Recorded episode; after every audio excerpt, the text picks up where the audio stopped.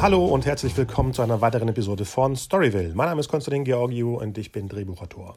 In der heutigen Episode ist wieder Drehbuchautor Stefan Greitemeyer zu Gast und es geht um die neue aktuelle Netflix-Serie Hollywood. Aber nicht nur darum, sondern wir unterhalten uns am Anfang auch über die jetzige Situation und wie wir als Autoren damit umgehen. Und eine Vorwarnung, ab der Hälfte der Episode fangen wir an, über Spoiler zu sprechen. Also, falls ihr die Serie noch nicht geguckt habt, irgendwann in der Hälfte einer von uns beiden sagt, dass wir jetzt spoilern. Aber am besten wäre es, wenn ihr die Serie, also alle sieben Episoden, schon geguckt habt. Hey Stefan, schön, dass du wieder da bist. Hallo Konstantin, ist schön, deine Stimme wieder zu hören. Oh. Wie ist es so bei dir? Äh, in der Quarantäne? Äh, gut, man muss sagen, ich bin ja die meiste Zeit momentan in Moabit und da hat man eigentlich nie einen richtigen Unterschied zur Normalität mitbekommen. Ist es denn noch Quarantäne? Sind wir nicht irgendwie seit Montag in einer anderen Phase? Ja, ja, ja. Äh, jetzt, jetzt die Geschäfte haben tatsächlich jetzt wieder aufgemacht, aber das hat das Leben auf der Straße eigentlich nie wirklich beeinflusst. Was man jetzt gesehen hat, ist tatsächlich, dass so die, ähm, die Geschäfte haben jetzt irgendwie, das Berghain hat glaube ich noch zu, deswegen haben die ganzen Türsteher sind jetzt von Penny und Aldi aufgegriffen worden und äh, lassen die Leute nur noch beschränkt äh, da rein, auch nicht ohne Maske natürlich.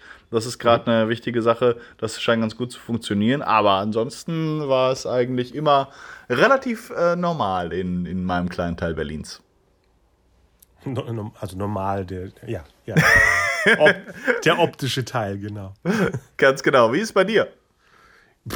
Ich bin ja in der Überseestadt in Bremen, das heißt, da ist eh nicht viel los. Also vom, vom Gefühl her, wenn ich am, am Rechner sitze, ist es wie, wie immer.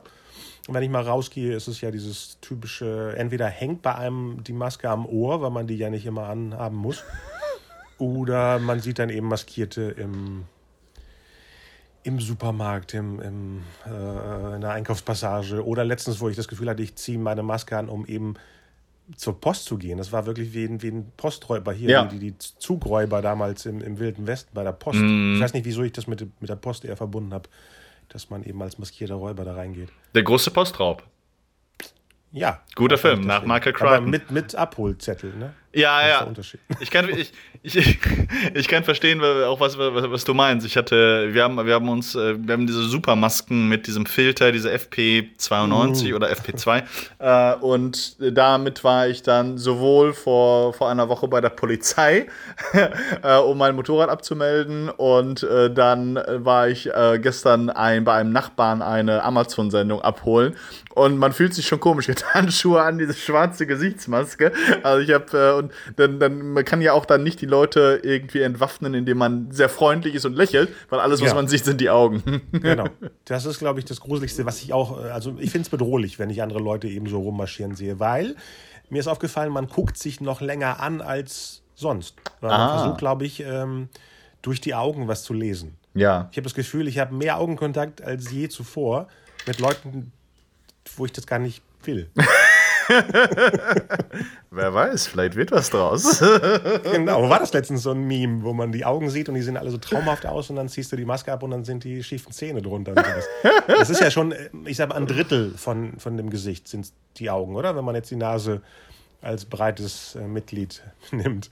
Ja, es ist vor, vor allem das ist, es ist Teil einer, eines psychologischen ähm, äh, Phänomens, was, was, was man festgestellt hat, dass wir tatsächlich ähm, äh, die Augen als, als, als, äh, also sie werden sozusagen künstlich verstärkt.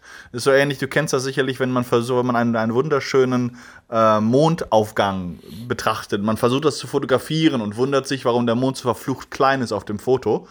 Äh, das ist, der, das ist das gleiche Phänomen. Wir, weil äh, unser Gehirn die Dinge, die für uns wichtig sind, die interessant sind, die werden quasi künstlich verstärkt.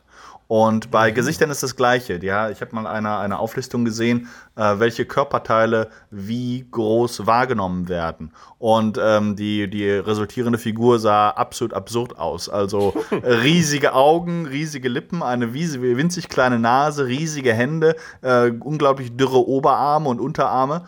Weil das sind die, die sozusagen wichtigen Dinge, die wir zur Kommunikation benutzen. Zur, sowohl zur passiven als auch zur aktiven. Also ein bisschen wie viele digitale Avatare, die man sich jetzt äh, nehmen kann, ne? Ja, ja. Das, das ist, ist genauso. Das, ja, stimmt. Dass die Arme fast so dranhängen. Ja, es ist nicht so wichtig. Deswegen auch in der, im, im Bereich der virtuellen Realität spart man sich das häufig, ne? dass man dann tatsächlich ja. nur die Hände zeigt und dann Arme etc. sind egal. Oder ja. der gesamte Unterleib ist weg, wie wir es ja in der äh, VR-Arena oh, auch mit hatten. Und in vielen, kennst du Allspace VR, wo Nein. man sich jetzt treffen kann? Nein. Das ist so eine Plattform, wo du auch am PC in 2D teilnehmen kannst. Meiner schafft es irgendwie nicht. Ich habe das mhm. jetzt ein paar Mal versucht. Es gibt ja viele Meetings, die eben oder, oder Meetups, die nicht stattgefunden haben die letzten äh, fünf, sechs Wochen und die äh, sind jetzt im virtuellen Raum. Das heißt, du kannst da einfach in so einem Raum, wie bei einem normalen Workshop oder einem Meetup, auftauchen und dir was anhören oder eben was dazu sagen. Ja. Brauchst dazu natürlich äh, eine coole, ein cooles Headset. Also mhm. mit meinem PlayStation-Ding geht es nicht, die sind noch nicht damit verbunden. Mhm. Und ich warte ja immer noch, ich weiß nicht wie viele Episoden lang, auf meine Oculus Quest, die mir jemand sponsert, ah. damit ich da endlich eintauchen kann. Weil letztens war ich in 2D da. Ich habe mhm. auch gehört von Mitgliedern, dass sie mich gesehen haben, aber ich wohl nicht reagieren konnte, weil mein Rechner irgendwie langsamer war. Das Ach, heißt, du, das ist wirklich wie, in eine andere Welt eintauchen, aber du selber nimmst es nicht wahr, aber alle anderen sehen dich. Das ist ein bisschen wie ein. Geist. Eigentlich ist es wie eine Geisterscheinung. Die sehen einen Avatar, der auch so heißt wie du, ja. sprechen mit dem, aber der steht einfach wie, wie ein Zombie da rum mhm. und starrt wahrscheinlich auch in die falsche Richtung. Ich wusste nicht, in welche Richtung jetzt die anderen geguckt haben. Wow, das ist spannend. Ja. Und es ist ein bisschen unheimlich, weil, weil du nicht kontrollieren kannst, wie du für andere Leute wirkst. Genau, wenn es hängt, auf jeden Fall. Wenn es flüssig ist, ist es super. Mhm. Ich habe auch gesehen, später gab es eine Videoaufnahme von dem äh, von der Konferenz und habe mich dann gesehen, wie ich einfach so an der Bank vorbeigeschraubt bin, jemanden direkt ins Gesicht gestarrt habe, minutenlang. okay. Der wahrscheinlich mit mir gesprochen hat, aber ich ihn nicht gehört habe. Egal. Jedenfalls, mein Laptop schafft das nicht. Das Ghost ist, äh, in the Machine. Ghost ja. in the, das ist interessant. Das ist, das, ist, das ist wirklich ganz spannend. Ja. Und wenn es wird tatsächlich auch weitergehen. Und, äh, ne, mit, weil wir wissen nicht genau, wann, wann Corona aufhört, wann wir tatsächlich ein normales Leben wieder führen werden. Und bis dahin werden wir uns mit solchen Dingen behelfen müssen. Ja, die eh schon da waren und jetzt wahrscheinlich noch ein bisschen aktiver genutzt werden. Mhm. Vor allem denke ich immer, damit das so passiert, müsste ja so, so ein Headset auch für jedermann erschwinglich sein. Du kannst nicht plötzlich davon ausgehen, dass Leute mal die 500 bis 700 Euro hm, parat haben, um zu sagen, so, jetzt äh, nehme ich auch teil. Nee, absolut. Also das muss schon äh, mainstreamiger werden, damit ja. es eine Normalität wird. Mhm. Und wie gesagt, seit Montag habe ich das Gefühl, wir gehen in eine bessere Richtung von Normalität. Ja, das ich möchte auch, auch nicht, dass es auf, auf, auf zurückgesetzt wird auf vorher, weil ich hoffe, dass die Leute jetzt was gelernt haben die letzten paar Wochen, dass es so nicht unbedingt weitergeht mit diesem Planeten und dass wir so eine Art softeren Neustart oder anders starten. Neu klingt immer. Ein Soft Reboot. Was meinst du genau, ja. dass es nicht so weitergeht mit dem Planeten? Du meinst weniger Fledermäuse essen? Von meiner Sicht aus weniger Tiere essen oder gar keine Tiere essen insgesamt, weil das ist ja der Hauptträger von diesen ganzen Problemen. Aber das Thema wollen wir jetzt weglassen. Weil ich differenziere nicht, was für Tiere sie essen, die Leute. Deswegen. Das finde ich auch brutal, dieses ganze äh, Rassismus-Ding von, ey, du isst ein Hund und ich esse aber ein Schwein und bin besser. Das ist ekelhaft. Also du isst gern Hunde genauso gern wie Schweine wenn ich das tun würde. ja, ich weiß nicht, ob, ob, Rassismus ist, aber es ist definitiv eine. Es gibt verschiedene Klassen von Tieren, was wir süß finden und was wir schmackhaft finden. Nee, Moment, Rassismus ist schon, wenn, wenn du äh, asiatisch aussehende Leute in Berlin anschnauzt, weil sie eben anders essen. Passiert Denken. das? Also, ja, ja, ja. Es gibt mehrere Berichte von Deutsch-Asiaten, die von anderen deutsch äh, aussehenden Menschen angemault wurden, ihr seid schuld, weil ihr eben anders esst als wir. Und das ist abartig. Also, Wahnsinn. Das ist, das ist Rassismus. Also mehr, mehr kann man da, es ist nicht kulinarischer Rassismus, das ist einfach nur dreckiger, äh, menschenverachtender Rassismus. Also, ja, ja, die, das, das, muss man sagen, das ist eine der unangenehmsten Eigenschaften, die die Menschen einfach haben. Wenn es irgendeine Ausrede gibt, äh, zu, sich zu einem anderen Menschen gegenüber wie ein Arschloch zu verhalten, dann wird es normalerweise auch gegriffen. Genau, endlich mal die Schublade wieder aufmachen. ja, ganz genau. Äh, ganz wo genau. ich eh schon drin liege und mich freue, dass ich in meiner Schublade bin. Also das ist, äh, ja, das kam natürlich die letzten Wochen auch ziemlich hoch. Deswegen habe ich das Gefühl, dass man eben so eine Art ja, Reboot, ne, sowas wie auch Arschlöcher eine neue Chance gibt. Aber wir wollen ja jetzt über unsere Hobbys, ich meine, unsere Welt ist, besteht ja auch aus äh, Bewegtbildern. Das heißt, wir sitzen auch gerne vor einem Schirm, einem einer Beamerwand, was auch immer, und gucken uns Geschichten aus der ganzen Welt an. Ganz genau. Man muss sagen, in der Hinsicht hat sich auch das von allen Autor alle Autoren, die ich kenne, äh, sie sagen, dass sich eigentlich ihr Leben kaum verändert hat durch Corona. Genau. ist quasi die letzten 30 Jahre waren ein Trainingscamp für diese Zeit. genau. Die man immer noch nicht bemerkt hat. Man guckt aus dem Fenster und denkt so, ja. Ja. So. Ja, äh, aber Netflix und äh, Amazon Prime äh, und, und, Disney, Disney Plus äh, haben natürlich jetzt äh, auch ganz schön Zulauf dadurch und schmeißen natürlich auch jetzt gerade viel wieder drauf, äh, um den, den Bedarf irgendwie zu, zu regeln. Was ganz spannend Solange noch was da ist, ne? Ja, ja, ja, ja, ja. Genau. Aktuell ist. Also die können alle drei können ja aus ihrem ähm, ähm, Fundus schöpfen. Mhm. Das ist ja eigentlich un, un, unstoppable sozusagen. Ja aber an neuen Sachen, genau. Mhm. Ich weiß auch gar nicht, wie die Serie, die wir ja besprechen möchten, ähm, wann die abgedreht war. Ich habe auch den ersten Teaser, glaube ich, von einem halben Jahr gesehen. Das heißt, die muss ja schon länger fertig sein. Ja, das weiß ich auch nicht. Also die Serie, über die wir sprechen, ist Hollywood mhm. von ähm, Ryan, Murphy. Ryan Murphy. Der Mann, der hinter Glee steht, was ich noch nie gesehen habe. Was? Noch oh. nie. Äh, oh. Und aber American Horror Story, was für mich eine der ganz großen Serien ist, ehrlich gesagt. Seitdem bin ich ein großer Fan von ihm. Ach so, ich bin seit Nip Tuck Riesenfan von äh, Ryan Murphy. Seit was? Nip Tuck, seine zweite ah, Serie. Oh, ich wusste 2000. gar nicht, dass. Ah, weil Nip Tuck habe ich ja damals auch gesehen, als sie auf, auf äh, Sat 1 lief und uh. war auch davon sehr begeistert. Also, weil ja. einfach deswegen, weil ich jemand bin, der normalerweise keine Dramaserien schaut und keine Medical-Serien. Und ähm, das war einer der wenigen, die ich wirklich mit absoluter Begeisterung gesehen habe. Aber die fiel ja gar nicht da rein. Das war ja eher, also das Thema äh, ähm, Verschönerungschirurgie war ja nicht äh, Hauptthema, sondern es ging ja um die ja, den kranken Kopf des Menschen eigentlich, ne? in, in jeder Episode eigentlich. Ja, aber das, das, normalerweise gucke ich Serien, die einen ganz klaren äh, USP haben, der ah. über der, oberhalb der Normalität liegt. Deswegen mag ich sehr gerne alles, was, äh, also einige historische Geschichten, Gangstergeschichten, Thriller, Horror, Fantasy etc. Und Dinge, die tatsächlich in der Realität spielen und die sich selbst realistische Regeln geben, sehr, sehr selten. Mhm. Sehr gut. Ja, und das war eine Serie, die tatsächlich äh, mir so ein bisschen, also meine eigenen äh, Vorurteile eigentlich auch erodiert hat, weil sie ihm gezeigt hat, wie wahnsinnig spannend du erzählen kannst, auch selbst wenn du dich an diese Arten von Regeln hältst. Und ähm, außer Hollywood hat er ja, wie hieß die nochmal vor zwei, drei Jahren, Feud? Mit yeah. Jessica Lang. Ähm, Moment, ich suche die mal kurz. Die hast du bestimmt gesehen, oder? Die, Nein. Die ich glaube nicht. Series. Nein. Äh, Moment, ich suche mal kurz. Ich komme gerade nicht auf die. Da.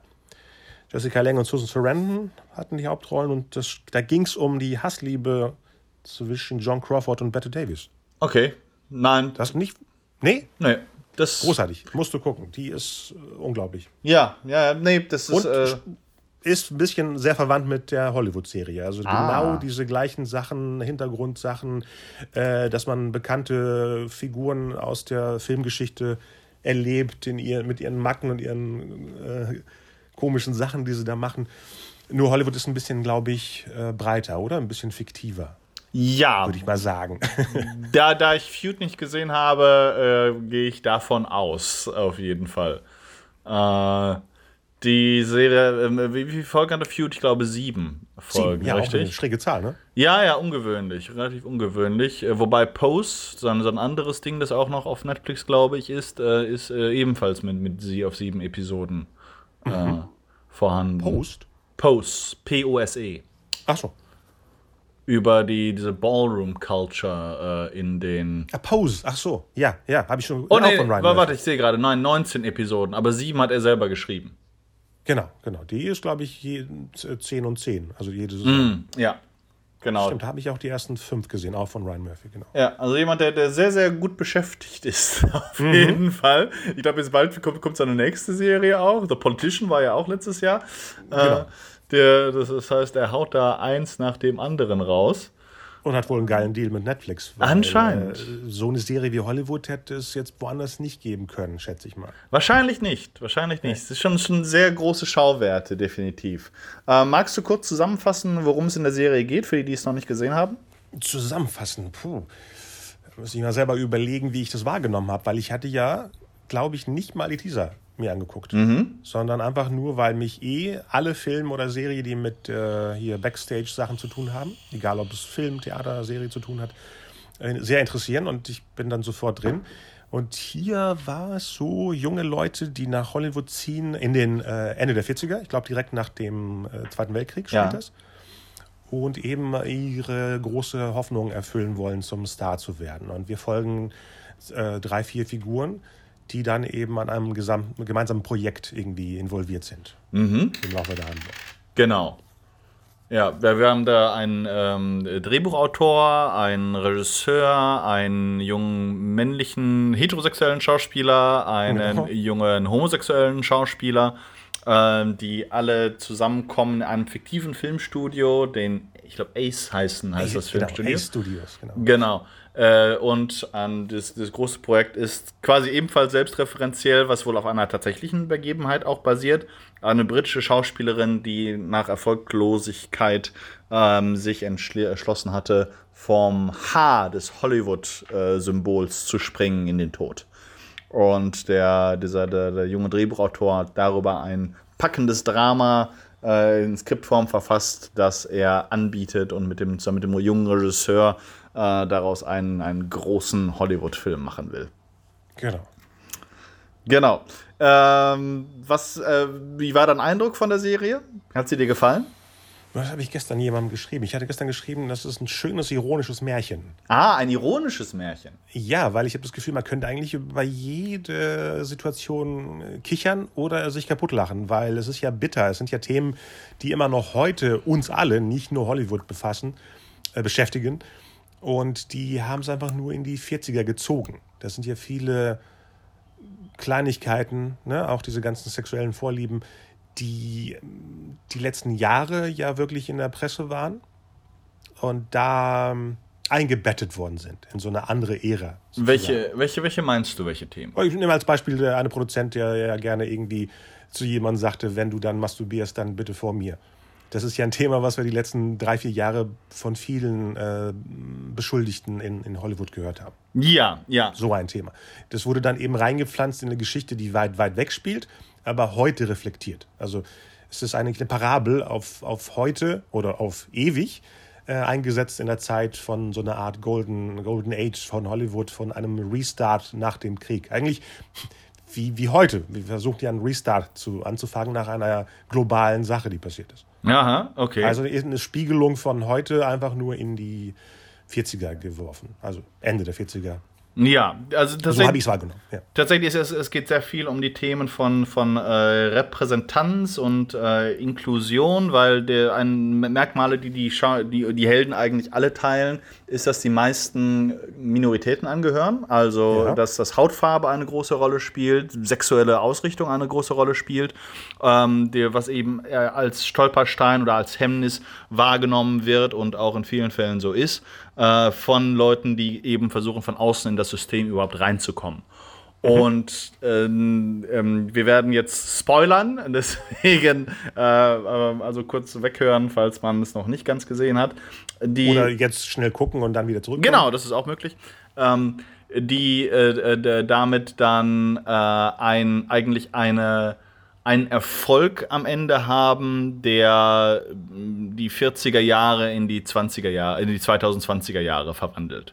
Ne, also genau. dieses, dass das, es, es gibt dann diese, diese Marksteine zum ersten Mal eine ähm, schwarze Schauspielerin in einer Hauptrolle einer großen Hollywood-Produktion zu haben, dass ein äh, schwarzer Drehbuchautor das Ding geschrieben hat, dass ein asiatischstämmiger oder halbasiatischer äh, Amerikaner in der äh, die Regie führt und dass dann bei der Premiere ein äh, homosexuelles Paar, nämlich einer der, der, der Schauspieler und der Drehbuchautor, vor der Presse Händchen haltend äh, eben ihre Beziehung, ihre Sexualität feiern.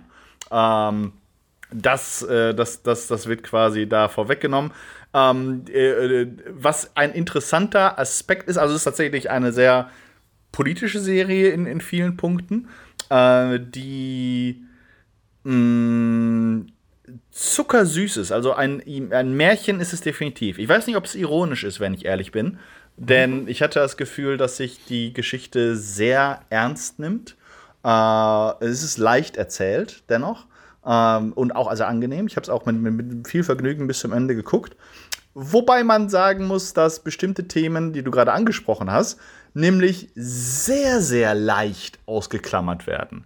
Einer der, mhm. einer der großen USPs dieser Serie, was wirklich spannend ist, ist, dass tatsächlich diese, dieses Geschäft mit Prostitution sehr in den Vordergrund äh, geschoben wird, was ebenfalls ja. gut recherchiert ist, auf wahren Begebenheiten basiert. Zentral ist ein äh, ist Dylan McDermott, der quasi ein eine männliche Puffmutter für, für männliche Prostituierte darstellt, aus ja. einer Tankstadt, äh, Tankstelle aus operiert und mit dem Codewort Dreamland, glaube ich, war das. Genau. Äh, kann man sich dort alle Wünsche von den gut aussehenden Jungs äh, erfüllen lassen, die er extra dafür anheuert. Äh, genauso wie der, die Figur, die du vorhin angesprochen hast, dieser äh, Manager. Genau, dieser, dieser, legendäre Agent am Anfang, genau, genau, Manager oder Agent, der von Jim Parsons gespielt wird, mhm. der eben eine Kultur des Missbrauchs aufgebaut hat, wo er die äh, hoffnungsvollen jungen Schauspieler tatsächlich zu, für seine eigenen sexuellen Gelüste missbraucht, die äh, nicht, also nicht nur quasi, also äh, auch indirekten Missbrauch mit einschließen. Ne? Also, dass er, der das, das Bedürfnis hat, jemandem einen zu blasen oder zuzugucken, während drei Schauspieler miteinander techteln, mächteln. Genau. Ähm, da wird, wird äh, also regelmäßig eine Art von Druck aufgebaut.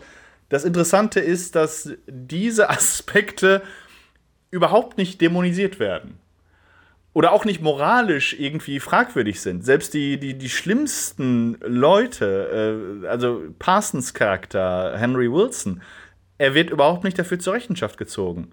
Er, be er bekommt einmal die Meinung gesagt von einem der mhm. Schauspieler, aber das war's. Und am Schluss ja, ist sogar am Schluss ist sogar er, äh, ist sogar, ist sogar Wilson ist reformiert. Ne, es gibt diese Szene, wo er dann am Schluss nochmal sagt, dass er mittlerweile in einer festen Beziehung ist und dass er damit aufhören äh, würde und so weiter. Ähm, also in gewisser Weise ist die, ist die gesamte Serie ist ein ziemlich flammendes ähm, Plädoyer für Prostitution. Denn ohne diesen Prostitutionsring, dem irgendwie drei Viertel der männlichen Darsteller angehören, wäre mhm. der Film nie zustande gekommen. Stimmt. Und die weiteren Projekte, ja. die sie ansprechen. Genau. Also sexueller Missbrauch wird eigentlich gar nicht so stark äh, thematisiert, äh, obwohl das eben das, das größte Verbrechen äh, ist oder sagen wir mal, das ist auf jeden Fall die größte Unmoralität, die, die geschieht. Und das war auch das, was im Laufe des, der, der Serie mir ein bisschen aufgestoßen ist, dass es zu leicht war.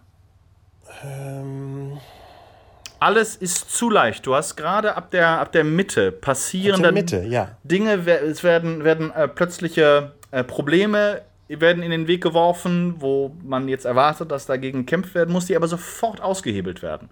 Also es gibt ja dieses, dieses, dieses große Problem äh, darum, dass die ähm, dass, dass das gedroht wird, wenn tatsächlich eine schwarze Hauptdarstellerin ge, äh, gecastet wird, dass in diesem Fall die gesamten Südstaaten ihre Kinos schließen und dass der Film genau. unmöglich seine Investition wieder zurückbekommen kann. Was dann eben dazu führt, dass irgendwie das Board of Directors äh, eine, eine Palastrevolte anstrebt, äh, dass die, die, äh, und dass das vor allem die Rassisten ihr hässliches Haupt erheben.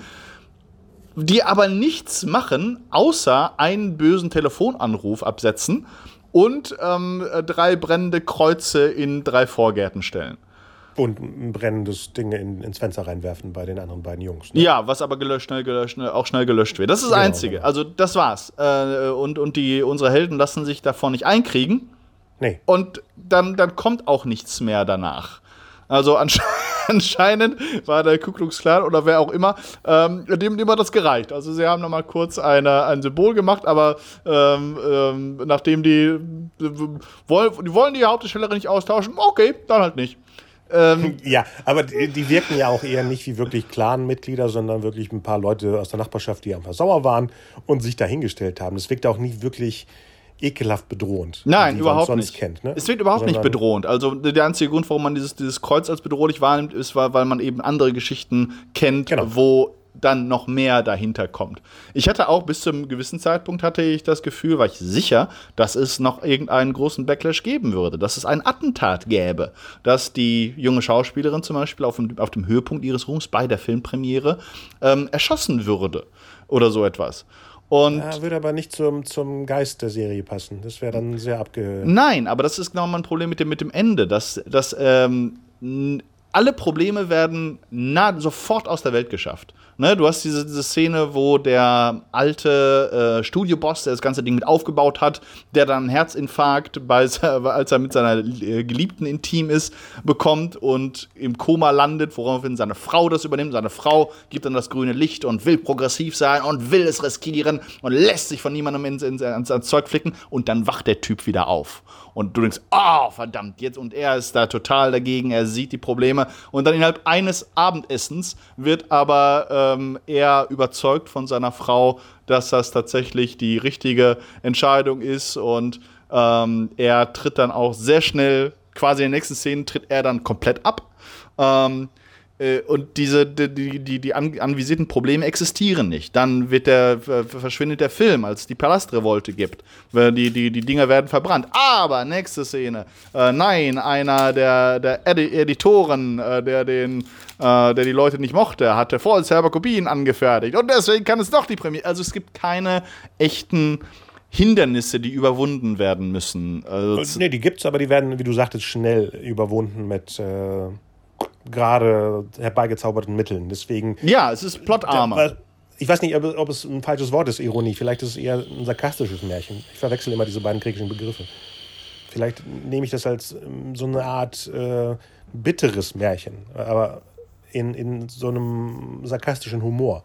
So habe ich es wahrgenommen. Besonders die zweite Hälfte. Die erste war ja wirklich eher auch ein bisschen unangenehm mit dem ganzen äh, Prostitutionsringen. Besonders die erste Episode wirkte in eine Richtung, wo ich immer dachte, oh, die Serie ist ab 12. Also ah. thematisch hätte ich die eben 18, 16, 18 plus ja. gepackt. Mhm. Allein von der Thematik der ersten Episode. Und danach wird es immer normaler, sodass ich selber Figuren nicht mehr so als sleazy äh, merkwürdig wahrgenommen habe, sondern eben Leuten, wo man wollte, dass die eben weiter kämpfen und weiterkommen. Ja, es, nicht, gibt, es gibt auch dass keine. man denen das nicht wünscht, aber ja. Es gibt keine wirklich, äh, wirklich äh, äh, schmierigen Figuren. Auch Dylan McDermott, der von seiner gesamten Art, von seinem Job, die Art, wie er spricht, eine solche zuhälter Karikatur ist, ist ein so liebenswerter Mensch. Ja. Der, Besonders ab, der, ab dem Moment, wo er die Rolle bekommt, ja. Ja, ja, aber das ist ja nur, ne, vorher hat er sich ja schon, schon quasi geoutet als ein ganz toller Typ, der sogar seine eigenen Ersparnisse auf, aufs Spiel setzt, äh, nur damit diese jungen äh, Leute äh, ihren Film machen können. Das ist alles sehr, sehr, sehr herzlich. Ja, und deswegen meine ich das mit dem. Wie, wie würdest du jetzt, nämlich einen Film, der überhaupt nicht vom Genre gleich ist, aber die Art, wie er erzählt wird, gleichsetze. Und das ist Starship Troopers. Ah. Wie würdest du den bezeichnen? Würdest du den ironisch oder sarkastisch bezeichnen? Weil es ist genauso. Leute sind total straight mit dem, was sie tun, aber man weiß, dass die Geschichte nicht so erzählt ist, wie die Figuren handeln. Hm. Das mache ich damit. Ich würde sagen, äh, dass der, der, der, er ist eher ironisch, weil, weil er eine, äh, weil, weil zu Sarkasmus gehört meiner Ansicht nach noch eine gewisse, eine gewisse andere Bissigkeit. Starship ja, Troopers okay. ist gebrochen, so wie Robocop oder alle Paul Verhoeven-Filme genau, eigentlich genau, gebrochen genau. sind, weil er bestimmte Dinge komplett überzieht. Und ähm, dadurch merkst du, oh, er ist auch nicht in, in, in, voller Linie auf der Seite von diesen faschistoiden Organisationen, die er so fantastisch genau. in Szene setzen kann. Äh, aber das, dieses Gefühl hatte ich hier überhaupt nicht. Ich hatte nicht das Gefühl, dass da eine.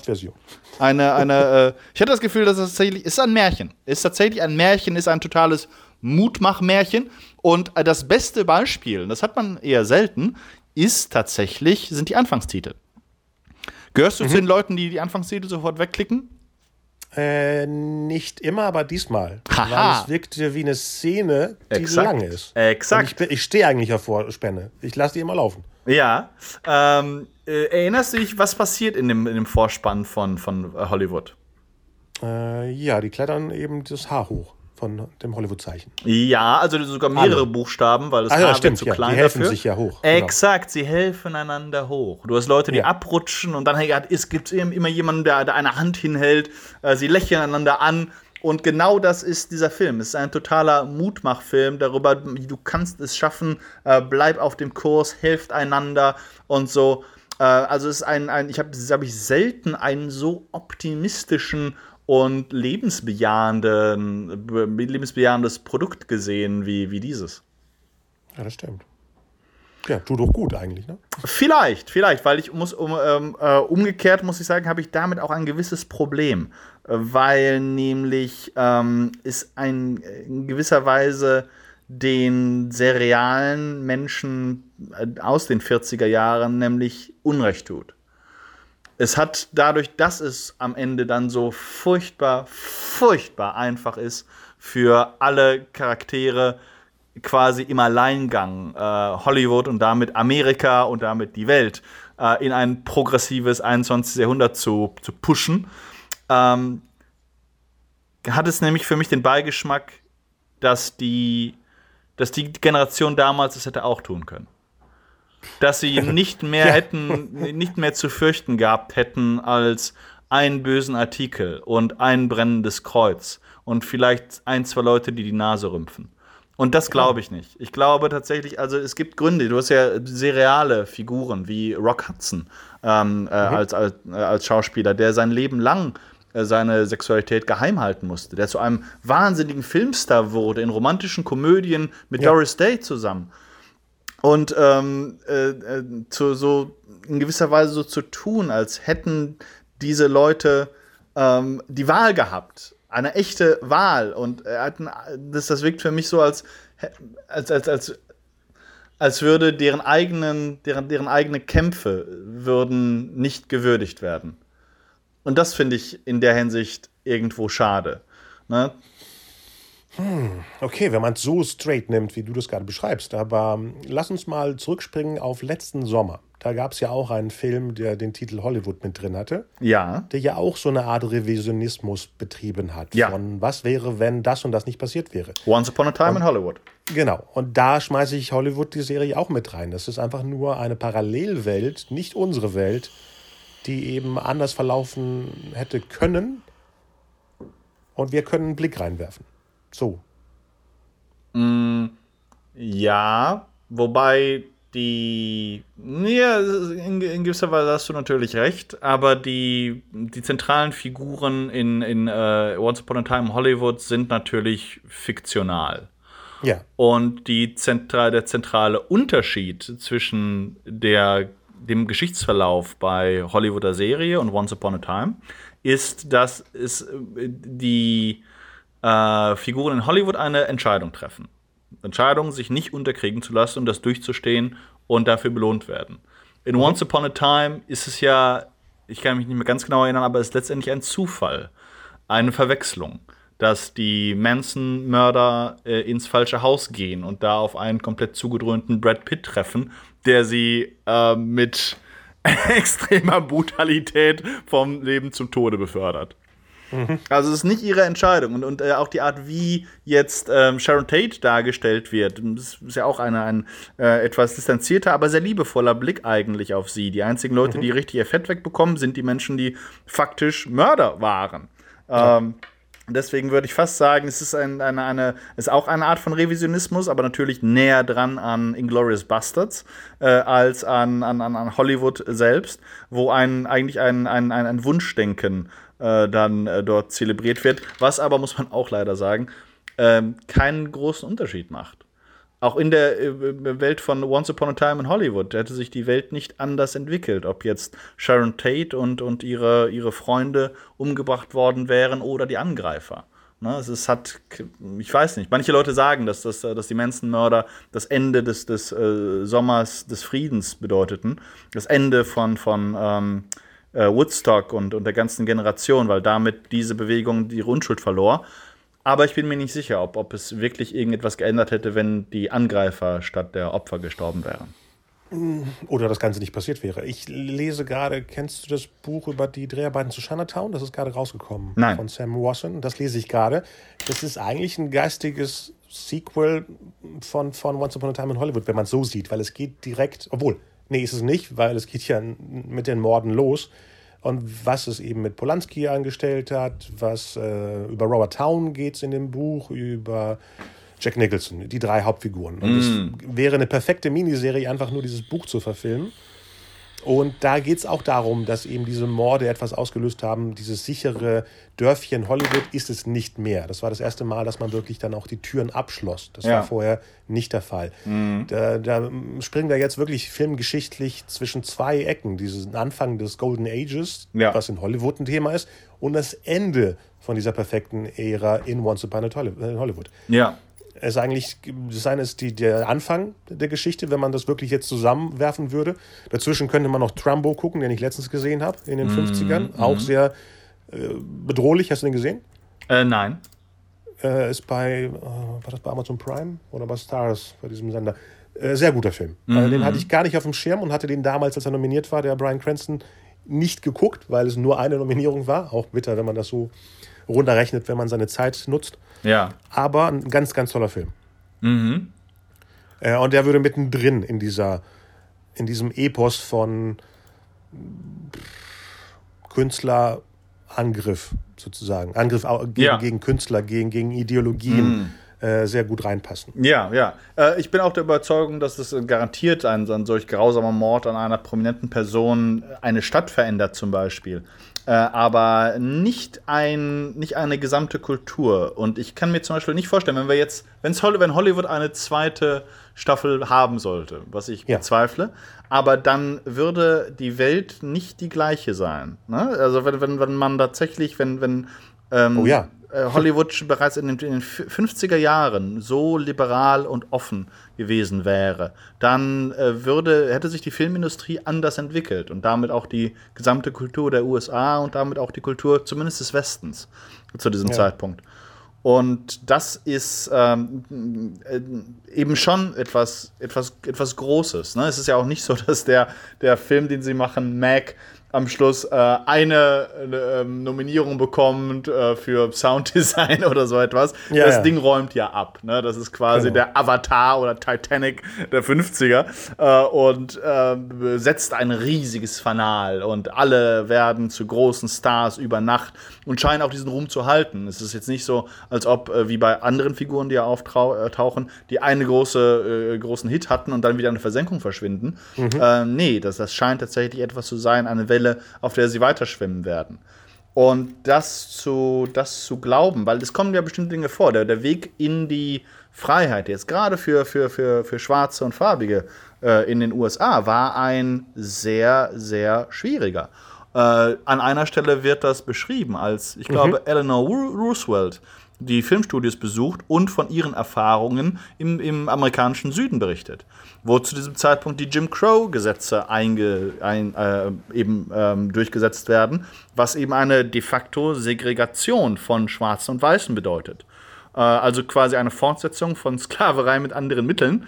Äh, man Ja. versucht, diese eine Bevölkerungsgruppe arm und ähm, fern, fernzuhalten von jeder Art von Einfluss, von jeder Art von ähm, äh, äh, Fähigkeit, sein eigenes Glück zu machen. Und äh, das äh, gerade in, in, in, in, den USA gab es diese gewalttätigen Ausschreitungen, als zum ersten Mal äh, farbige und, und weiße Schüler zusammen unterrichtet werden sollten. Ähm, äh, es wurden Attentate äh, ausgeführt. Ich meine, was war das? Äh, äh, 15 Jahre später wird Martin Luther King erschossen. Äh, es, gab dieses, dieses große Gewaltpotenzial. Und äh, das, das, das, das fehlt mir. Es fehlt mir dieser, dieser echte. Vielleicht hätte mir, hätte mir das auch gefehlt. Ich, ich, ich, ich finde es total toll, eine Serie zu machen, die Leuten Mut macht. Das ist also eine amerikanische Sache. Als Europäer kommst du damit gar nicht durch. Äh, aber etwas, was tatsächlich sagt, boah, am Schluss wird alles gut. Aber ich hätte mir fast gewünscht in diesem Fall, dass es wenigstens ein bisschen Blutzoll gegeben hätte. Was zeigt, dass, dass, dass selbst die, die, die besten Bemühungen immer auf Widerstand stoßen werden. Und dass man bereit sein muss, tatsächlich auch alles zu geben, wenn man die Welt verändern will. Weil das war in diesem Fall was furchtbar leicht, die Welt zu verändern. Aber im Rahmen der Story passt das. Ich fände es aufgesetzt, wenn da plötzlich die Realität, die ja wirklich von der ersten Episode eigentlich fehlt, äh, in der letzten jetzt reinhauen würde. Also ich sag dir mal jetzt, was passiert ist. Du hast mir ja gestern eine Textnachricht geschickt. Ja, ja. Wo du davon ausgingst, ich hätte das schon komplett gesehen. Und hast aber etwas gesagt, Ja. was bei mir was ausgelöst hat. Aha. Und ich dann dachte, ich weiß, wie es zu Ende geht. Mhm. Was aber null so passiert ist. also, du hast irgendwas erzählt mit dem und am Schluss äh, äh, verbrennen weiße. Du hast Kreuze gesagt, ne? Ja.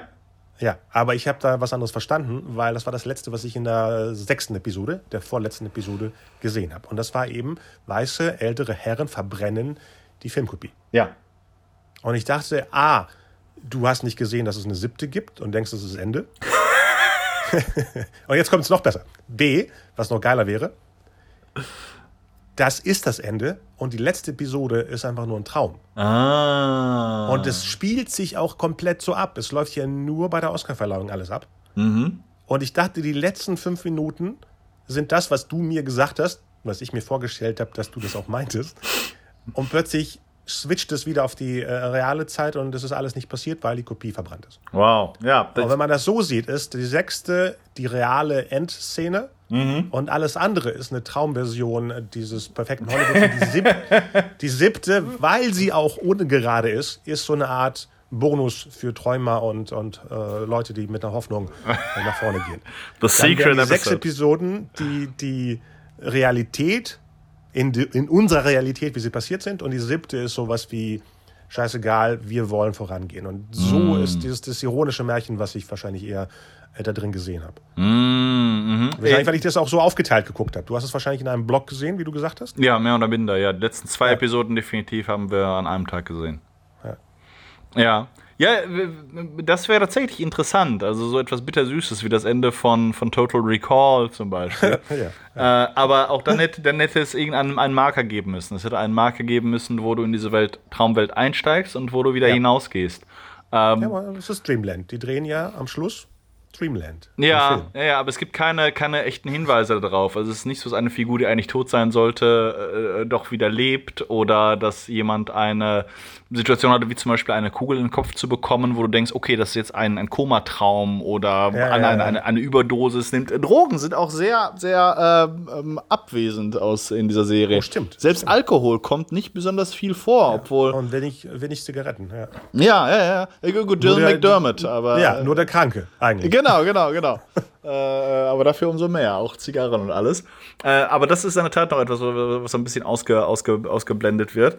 Mm, ähm, ja, ich, ich, also ich, ich, ich hätte, hätte tatsächlich mir so ein bisschen was gewünscht. Nicht, nicht in diesem Sinne, ne, das wäre ja auch eine Möglichkeit. Die letzte Sache ist eine Traumsequenz und in der allerletzten Szene siehst du dann, dass irgendwie der Drehbuchautor mit einer Spritze im Arm unter der Washington Bridge liegt und sich das Ganze nur herbeifantasiert hat. Äh, das wäre auch absolut, absolut katastrophal. Das würde ich auch tatsächlich nicht wollen, äh, so ein Ende.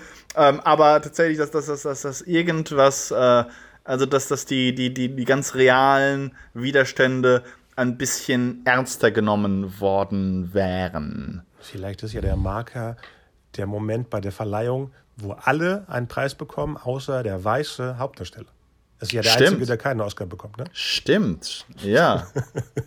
Und da weiß man, dass es genau umgedreht zu der Zeit passiert ist. ist möglich. Gibt es einen Film, der, der sozusagen eins zu eins der die Vorlage ist, nur äh, umgedreht? nee, und als ich es geguckt habe, dachte ich auch, die anderen sind ja wirklich die Titel, die wirklich nominiert waren. Welchen Film haben sie rausgenommen, damit äh, Mac der fünfte ist? Ja. Weil es, die haben ja immer die aufgezählt, die, glaube ich, zu dem äh, Jahr auch nominiert waren. Auch die Schauspieler, Drehbuchautoren. Und einer musste ja immer rausgenommen werden, damit Mac Ja. als der, der Fünfte. Da, da müsste ich mal mich in Ruhe mal hinsetzen. Das Mhm. ist auch spannend. Weil äh, ich habe natürlich nur an, an solche Sachen gedacht beim Gucken. Ja. Auch Äh, hast du sofort erkannt, dass das Mira, Mira Sorvino ist, die ähm, Geliebte von dem äh, Studioboss? Nein. Ja, ich habe die auch äh, jahrelang nicht mehr gesehen. Mm. Deswegen habe ich sie nicht erkannt. Aber das Bittere ist, jetzt um in die Realität zu springen, sie ist ja auch eine der Frauen, die eben sich gegen Weinstein angelehnt hat. Die aber auch mit Miramax damals ihren Erfolg hatte. Uh. Und dann spielt dann auch Rob Reiner, den Ace-Boss, äh, ja. in so eine Art knuffigen Weinstein-Typen. Ja. Ja. Und das ist diese, diese, das meine ich mit diesem bitteren, ironischen. Wir schmeißen euch Sachen ins Gesicht, die heute viel, viel schlimmer passieren mm. in einer äh, Basisform, die damals entstanden ist. Ja, Wobei man auch sagen muss, gerade diese Beziehung, äh, die hat das ziemlich klar gezeigt. Dass, äh, also was ich interessant fand, war, dass äh, die, die Geliebte des Studiobosses nicht viel jünger war als er. nee. Und äh, dass auch in, dass es es ist eine Geschäftsbeziehung. Ne? Während er sie von hinten nimmt, redet sie mit ihm darüber, wie er ihr bessere Rollen verschaffen kann. Stimmt. Ja. Sie endlich die nächste Stufe erreichen kann. Genau. Ja. Die dann natürlich auch zufällig äh, von äh, seiner wirklichen Frau mm. angeboten wird. Genau. Ja, ja, also in der Hinsicht ist es tatsächlich auch so Weinstein ähnlich. Das ist halt, äh, das macht das Ganze auch, man, man redet sehr selten darüber, aber das macht die Sache für mich unter strafrechtlich relevanten Aspekten auch ein bisschen schwieriger. Es ist nicht nur ein reiner Missbrauch eines äh, Menschen, der dir ausgeliefert war, sondern es ist ein Deal. Ne? Er, ja. er, einer der Gründe, warum es über 10, 15 Jahre nicht rausgekommen ist, ist, weil dieser Typ geliefert hat. Du hast getan, was er wollte, hast dich erniedrigt, wie er wollte, und dafür hat er dir das gegeben, was du wolltest. Und ja. wer Nein gesagt hat, hat diesen Deal nicht bekommen. Alle Leute, die Ja gesagt haben, bekamen das. Bis, zu, bis hin zum Oscar und, und äh, Millioneneinkommen. Ja, oder Listen, die er hatte von Leuten, die gefährlich ihm gegenüber sein könnten. Mhm.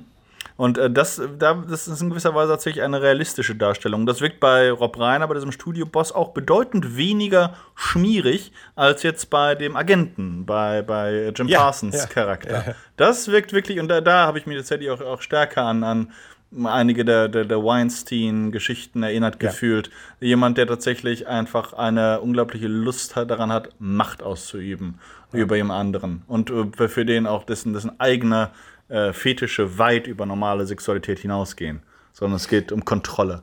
Ja, weil es da auch um mehrere Personen ging. Bei dem ähm, Produzenten, war, äh, bei dem, bei dem Studioboss ist es ja eher, dass er wirklich eine zehnjährige Affäre mit ihr hatte. Nicht, es ist die nächste und die nächste, sondern es ist eigentlich seine außereheliche ne, Freundin, ist, ja. Ja, mhm. das hat nicht dieses, das ist die nächste, die jetzt eine Rolle bekommt. Das ja. ist der Unterschied, glaube ich, zu dem, was äh, bei, bei dem Manager, der später dann eben ein Final Cut Produzent wird. Ja, ja, ja, der, der, der auch reformiert wird, ne? Ja. Äh, das ist äh, tatsächlich, ja. Ich hatte da Angst, dass es da eben kippt, weil wenn du so eine Macht bekommst, kannst du ja auch viele Sachen wie dieser Moment, wo, sie, wo er den Film umschneidet, ja. wo ich dachte, ist das die einzige Kopie? Was macht er da? Heute wäre es ja kein Problem, wenn ein Idiot sich an, an, an Schnitt setzt und irgendwas verändert. Ne? Ja, ja. Aber damals, puh, da, da hatte ich am allerersten Angst, mhm. als ich das Filmmaterial da gesehen habe. aber du hast auch recht, äh, tatsächlich ist mir äh, noch gar nicht so stark aufgefallen, aber in gewisser Weise, ich meine, es ist natürlich ein, ein, ein äh, progressiver Fiebertraum in einigen Punkten. Äh, ja, bis oh, hin das ist ein guter. Super, das ist die beste Bezeichnung. Bisschen, Müssen wir mal Netflix eingeben bei den Beschreibungen. Progressiver ja, Fiebertraum. äh, bis hin zu, den, zu dem Punkt, dass tatsächlich der eine weiße Hauptdarsteller als einziger keinen Oscar bekommt. Mhm. Äh, und der ähm, alte weiße männliche Studioboss eine der wenigen Figuren ist, die stirbt. Äh, ja. Und die Frauen übernehmen das Kommando. Aber also am Schluss hast du eigentlich eine Allianz aus äh, Minoritäten. Äh, du hast genau, den. Aus Diversitäten. Ja, ja, genau, genau, genau. Die dann ähm, da, den, den, Tag retten und tatsächlich auch die Akademie überzeugen und dann Applaus bekommen. Es gibt ein paar Buhrufe an einigen Stellen, mhm. aber man hat schon das Gefühl, es ist eher eine Minderheit. Es ist nicht so, dass der, der ganze Saal äh, sie, sie rausschmeißen würde.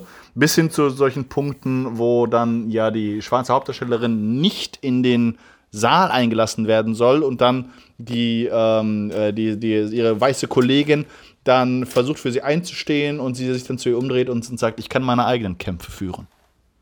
Ja, und da haben wir ja wirklich die einzige Realversion. Das ist ja, wenn, wenn Queen Latifah in der Rolle von Haiti McDaniel ja. am Anfang die ja wirklich die, die Urform einer farbigen Nebenfigur war bei, Ja. bei Von Binde verweht. Und ja am Anfang, wo, wo es am ehesten echt war, wo der Regisseur zu ihr sagt, spiel doch mal genauso wie Haiti McDaniel. Also immer diese lustige, Ja. über, über, überzogene farbige Nebenfigur, die wirklich, ich sag mal, fast 60 Jahre lang im, im, im US-Film drin war. Okay. Und äh, da war dieser Punkt gesetzt worden, nee, nicht mehr so weiter. Aber viel zu früh eigentlich. Ja. Das ist auch ganz interessant übrigens äh, von, von, von, einem ganz filmtechnischen Aspekt. Äh, es werden ja einige Ausschnitte gezeigt aus dem Film, den sie drehen. Oh ja, Mac. das war geil. Ja. Und äh, ich muss sagen, aber ich muss sagen, dass es für mich, für mich gab es einen ganz großen Unterschied zwischen den zwei Arten von Szenen. Diese, diese Szene im, im Boardroom, wo Dylan McDermott seinen einen Schauspielerauftritt hat, Ja. äh, wirkt eins zu eins wie aus den 40ern. Ich war Ja. sehr beeindruckt, wie das gemacht wurde, die Einstellungen, gespielt war, ja. wie es gespielt war, absolut. Das ist genauso. Äh, Während die Szenen dann in der Bar, die das eigentliche Drama ja von, von dieser Schauspielerin behandeln, äh, habe ich es nicht mehr geglaubt. Also wie die, ich, hab, ich konnte mich aber auch nicht genau erinnern, wie Bar-Szenen in dieser Zeit gefilmt wurden. Ähm, aber irgendetwas hat bei mir da aufgestoßen. Irgendetwas. Zu modern, ne? Ja, zu modern. Ja, ja, ja. Es sah aus wie die Bar-Szenen aus der Serie selber. Ja, genau. Ja, stimmt, stimmt. Da gab es Aber hast du bemerkt, dass die äh, Ausschnitte, die wir sehen, am Anfang 4 zu 3 waren? In dem Format, wie die Filme damals Ah, waren. okay. Und wenn der Film immer weiter fertig war, war er im gleichen Format wie die Serie an sich, im 16 zu 9 Format. Interessant, okay, auf der technischen Ebene auch. Die Angleichung der Vergangenheit an, an die Gegenwart. Genau. Und deswegen schwappte das wahrscheinlich eher in die Richtung von, Mhm. so könnte es in der alternativen Zeitlinie passiert sein. Ja. Was, eine, wie gesagt, eine, eine Ja. perfekte äh, Märchenwelt Ist ist. Und interessant. es ist auch super, wenn es endet, weil mit dem, dass sie nochmal Dreamland verfilmen, ist ja der, der Zyklus beendet. Ja, Also wenn sie jetzt eine, ja, ja. Die Serie nennt sich auch Limited. Ich glaube nicht, dass sie Season 1 heißt. Nein, das ist wahrscheinlich einfach eine nicht. Limited Series und perfekt, wie sie ist. Ja. mehr- mehr- ja. Ja, aber es ist tatsächlich auch, auch so, dass das äh, die, äh, und das ist übrigens dann auch natürlich eine große Änderung, ne? Es wird ja am Anfang ges gesagt, der Haze Code war ja Oh, noch da- relativ. Genau das wollte ich gerade sagen. Dankeschön. Ich wollte sagen, wieso Ryan Murphy muss eine Serie, die in den 30ern spielt, machen und das Haze Code Team. Das, das Genau. brauchen wir. Weil das scheint dann ja auch, ne, wenn, wenn tatsächlich die Geschichte von Dreamland verfilmt wird, also die Geschichte eines Prostituiertenringes, der dann, wie wir davon ausgehen dürfen, da alle, also quasi alle Entscheider dafür gearbeitet haben, auch positiv dargestellt wird, so wie Hollywood äh, den äh, Prostituiertenring positiv darstellt. Das heißt ja auch, dass der Haze Code quasi überwunden ist, ne? Also dass Ja. mit diesem äh, Watershed-Moment äh, des Oscar-Gewinns in der Tat die Kultur von Hollywood unwiederholbar verändert ist. Interessant, es gibt eine, eine ganze Reihe von interessanten Sachen. Also es ist eine sehr reiche Serie, ähm, äh, die, die auch immer wieder noch, noch so Details, die einem auffallen, ins, ins Gedächtnis bringt. Ein interessanter Aspekt fand ich zum Beispiel, es ist, spielt ja immer mit realen Ereignissen und fiktionalen. Aber eine von realen Ereignissen waren diese Partys von George Cukor. Wo er Hollywood-Größen, aber auch Leute aus, der, und aus den unteren Schichten einlud und wo dann ab 10 Uhr kam dann ein, eine Busladung voll attraktiver junger Männer. Äh, mit denen man sich dann vergnügen konnte. Noel Coward ist ja dann auch in einer kurzen Rolle, der Ja. dann großen Gefallen an jemandem findet. Äh, und äh, es gibt aber da diese, auch diese interessante Szene, dass nämlich ja dieser ähm, ältere äh, Producer, äh, äh, dass der dann zu dem jungen Regisseur sagt, dass er lieber gehen sollte, ab, weil ab 10 Uhr es eben dort eine andere Welt wird. Ja. Äh, und das fand ich auch äh, ganz interessant, jetzt unter diesem Aspekt von, von Teilhabe. Ähm, ne, weil, weil es ja auch darum geht. Es geht äh, darum, dass du äh, eine offene Gesellschaft willst, dass das Leute eine, eine Chance bekommen. Das heißt aber auch, dass es innerhalb von Hollywood zu diesem Zeitpunkt so etwas gab wie Geheimgesellschaften. Ne, die, dass die Leute, in diesem Fall sind es eben die Heterosexuellen, dann ab einem bestimmten Zeitpunkt gebeten werden, äh, da, da das Gelände zu verlassen, äh, damit diese Geheimgesellschaft von Männern, die Männer, Männer lieben, äh, unter sich sein kann. Und äh, genau das Gleiche, was eben immer wieder kritisiert wird, auch zu Recht, dass du eben sehr heterogene Gesellschaften hast, gerade in hohen Firmenebenen, wo dann eben klassische Männerbünde existieren, wo beim Golf oder in der Sauna die Geschäfte abgewickelt werden. Äh, Ähm, das ist mhm. genau das Gleiche. Ja, vor allem die ähm, Poolpartys sind ja eigentlich die, die Brian Singer immer gemacht hat, die äh. Jahre bevor er aufgeflogen ist. Ah, ja, ja, das, das fand ich auch gehört. Natürlich noch mit einem, mit einem dunklen Unterton. Ich glaube, es gab da immer auch diese Vorwürfe von ähm, Kinderprostitution oder Miss ja. Missbrauch von Minderjährigen zumindest. Ja, weil sich eine Menge gemeldet haben. Ähm, Jahre schon, ne? Das fing ja, ja schon. Das fing ja schon 2006 an, als Superman mm. Returns rauskam. Mm. Also da waren die ersten und dann nochmal 2012 und nochmal und nochmal. Und irgendwann hat sich dann das Studio für ihn verabschiedet, während mittendrin bei Bohemian Rhapsody, wo er ja irgendwie nicht mehr zum Set kam. Ja. Da müssen ja Sachen auch passiert sein, die ja nicht äh, nachvollziehbar sind. Mm, ja, und das ist tatsächlich auch noch, das, das, sind, das sind Geschichten, die wären auch sehr interessant zu hören, weil das, das ist in der Tat auch Teil dieses Hollywood-Mythos. Äh, diese rauschenden, obszönen Feiern, Festivitäten, die äh, sehr stark erinnern an, ich sag mal, äh, Frankreich kurz vor der Französischen Revolution. Oder Caligula. Ja, ja, wo, wo mächtige Menschen ihren Gelüsten vollkommen freien äh, Raum lassen. Äh, und dann noch bei George Cukor, der immer äh, knuffige Filme gedreht hat. Ja, ja, ja, ja. Das ist die Familienfreundliche Filme. Und da hm. beißt sich auch so ein bisschen die, die, die, die Saccharine-süße äh, Erzählweise des Films in den, in den eigenen Hintern, weil dann eben bestimmte, auch durchaus dunkle Aspekte entweder weggewischt werden oder ignoriert. Ähm, äh, nee, man wird als Zuschauer weggeschickt. Äh, es ist ja so, man sieht, am Anfang sieht die Party, wo ich dachte, oh, jetzt wird's äh, äh, was auch immer. Und dann saßen wir alle schön am Tisch. Und ich dachte, oh, nee, das meinen die gar nicht damit. Und dann ging es los, dass die immer später wurde. Später wurde, mm. wir werden weggeschickt, wir ja. junge heterosexuelle Regisseur.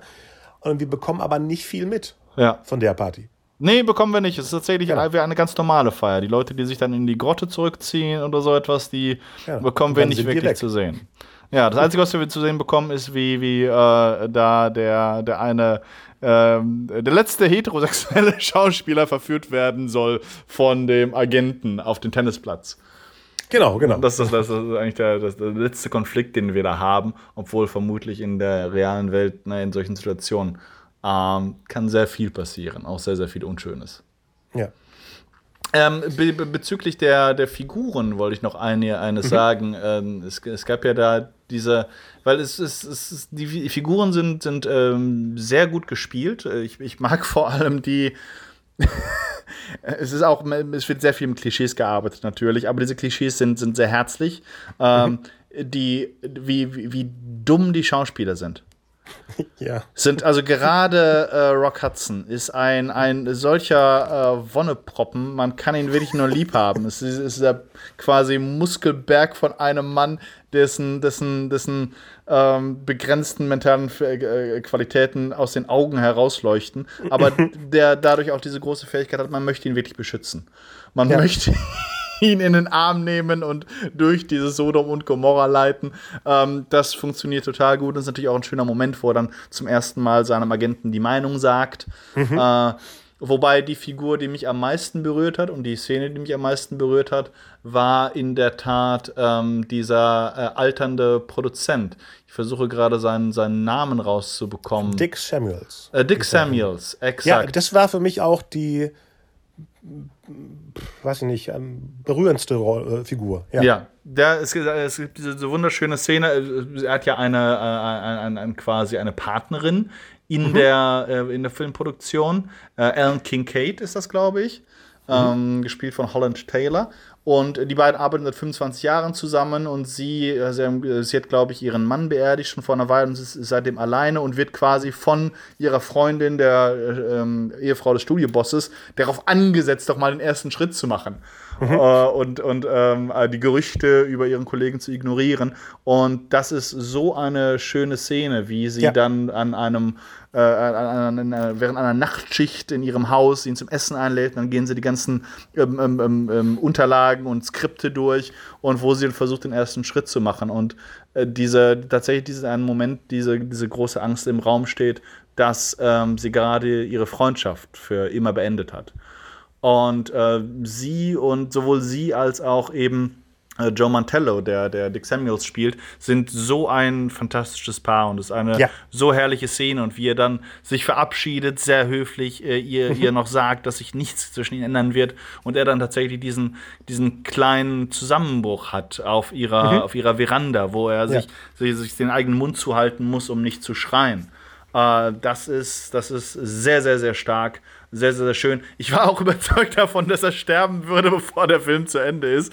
Äh, Ja, ja, ich, ich habe es, glaube ich, zu meiner Freundin gesagt. Äh, und dass das, das ist sozusagen der, der traurige Punkt wäre.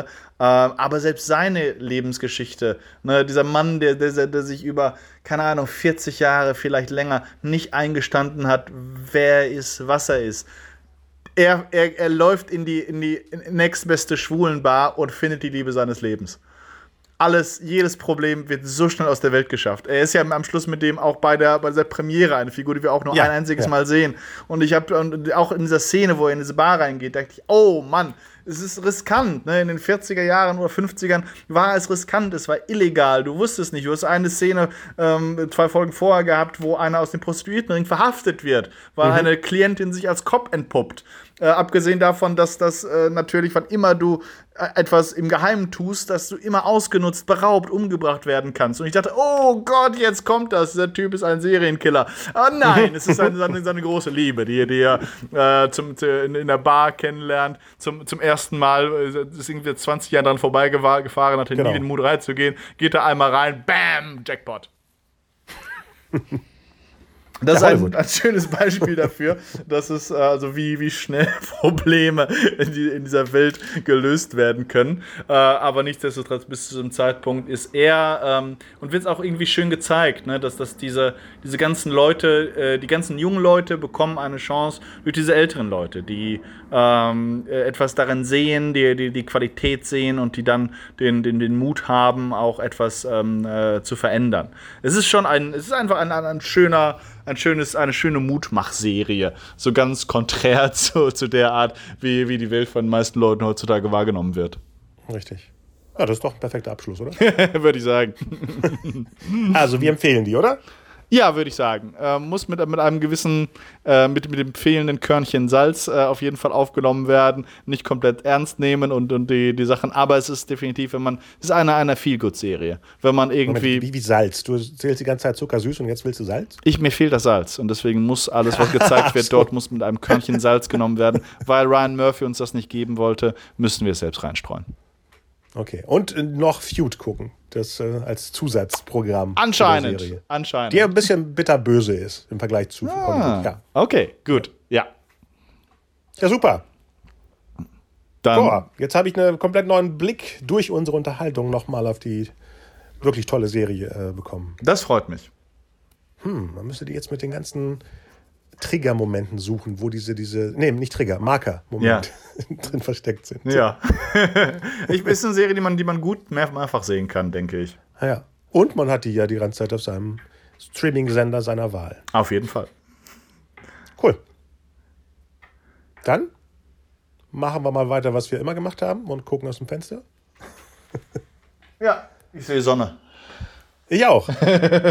aber ich sehe ich eigentlich einen Laptop, wo ich schreiben muss, an zwei Projekten gleichzeitig. Ja. Aber weiter geht's. Wie, wie in Hollywood, ja. Wie in Hollywood. Show must go on. Genau.